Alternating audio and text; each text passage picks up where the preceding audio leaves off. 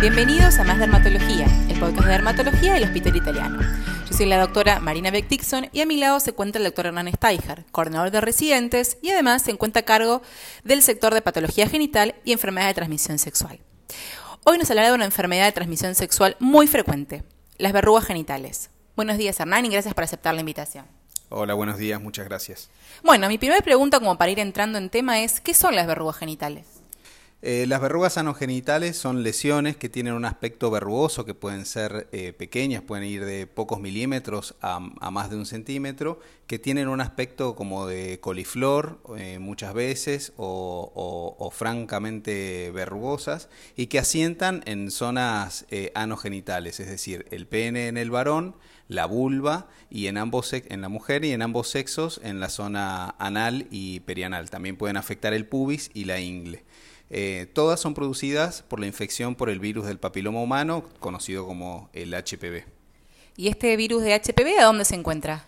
El virus del HPV es un virus que se encuentra a nivel de la piel de, los humanos y mm, generalmente el contagio es eh, por contacto de piel con piel o mucosa con mucosa. O sea, una mucosa que está eh, enferma o una piel que está enferma entra en contacto con una mucosa sana y de alguna manera le transfiere el virus al, eh, a la persona que no estaba infectada.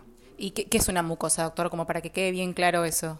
La mucosa es la parte húmeda de, lo, de los genitales, eh, de la vulva o del, o del pene. ¿Y puedo hacer algo para evitar este contagio? Principalmente nosotros contamos desde hace varios años con la, con la vacuna contra el, contra el HPV que nos protege contra los, los HPV que generan verrugas y contra los HPV que generan otro tipo de lesiones eh, que no son verrugas y que están relacionadas con el desarrollo de cáncer. ¿Y estas vacunas están incluidas en el calendario? Estas vacunas están incluidas en el calendario tanto para hombres como para mujeres y deben eh, recibirlas los chicos de 11 años. Perfecto. Y cuando el doctor se refiere a que evita, eh, digamos, el contagio de otro tipo de HPV que generan cáncer, estamos hablando de aquellos tipos de HPV que generan cáncer de ano, cáncer de vulva y cáncer de pene, ¿sí? Entonces tengamos en cuenta esta vacuna que es, que es importante. ¿Y el preservativo también nos puede evitar este tipo de contagios, doctor? Sí, por supuesto. El preservativo cubre eh, toda la parte de la piel y las mucosas que entran en, contacto con la, con la, relación sexual, pero deja otras partes afuera. El, preservativo es eh, esencial para, para, evitar la mayoría de las enfermedades de transmisión sexual. Em, pero tener en cuenta que no es 100% efectivo para este, para este virus en particular, pero obviamente disminuye la, la, la transmisión y desde que el paciente entra en contacto con el virus y se contagia, ¿cuánto tiempo puede pasar hasta que se ve la verruga en la piel o en la mucosa? Primero, eh, no todas las personas que se infectan con el HPV van a desarrollar verrugas. Hay gente que se infecta y que no sabe que tiene verrugas. Eso eh, como, como primer punto. Y mm, eh, como segundo punto, ¿cuánto pasa desde que uno eh, entra en contacto con el HPV hasta que desarrolla la verruga? Eso es sumamente variable. En general se dice que va de tres semanas a ocho meses. Lo que pasa que las, que las verrugas tienen un, digamos, tienen el poder de mm, desaparecer solas. Entonces lo que puede pasar es que la persona se haya infectado hace mucho tiempo, que haya desarrollado verrugas, que no hayan sido percibidas por el paciente, que hayan eh, desaparecido y que tiempo después vuelvan a aparecer. Entonces es muy difícil cuando viene un paciente a la consulta eh, poder responder esa pregunta, ¿no? ¿Cuánto hace que me, que, que me contagié? Es como muchas veces es imposible. Y si tenemos un paciente que en este momento está escuchándonos y que sabe que tiene alguna verruga en zona genital, ¿con qué especialista le recomienda consultar? Bueno, puede consultar eh, con el médico clínico general porque son lesiones muy fáciles de, reconocer, que el médico clínico después lo puede derivar a un especialista o puede consultar con un dermatólogo. Si es una mujer, puede consultar con un ginecólogo y si es un hombre, puede eh, consultar con el urólogo. ¿Y todas las verrugas que salen en el cuerpo son las de transmisión sexual? ¿Las verrugas que pueden aparecer en la cara, en las manos, en los pies, son todas de transmisión sexual? No, el virus del HPV es, eh, es un virus que tiene muchos tipos diferentes dentro de la familia del HPV.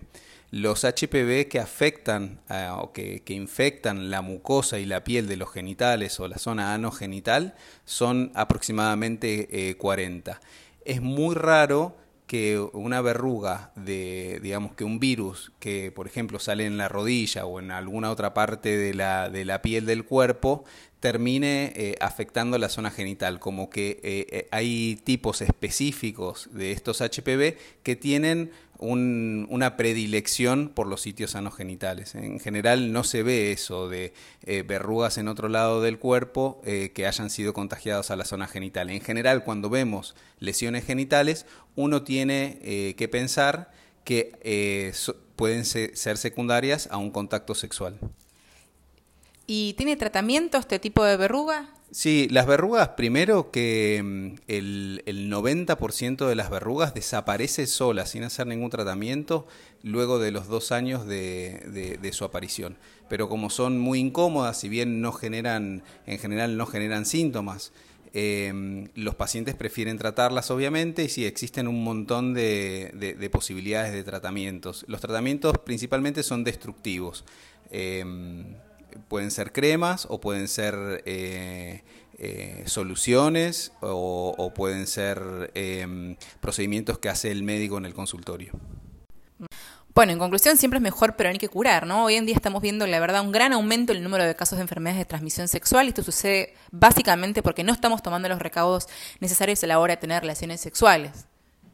Sí, Marina, es importante recordar que estas enfermedades son fácilmente prevenibles, eh, recordar el uso del preservativo y también recordar eh, que, existe la vacuna que está dentro del calendario y que es obligatoria eh, a partir de los 11 años de edad. Bueno, eso fue todo por el día de hoy. Agradecemos al doctor Steiger por su participación y nosotros nos reencontramos en la próxima edición de Más Dermatología, el podcast de dermatología del Hospital Italiano. Hasta luego.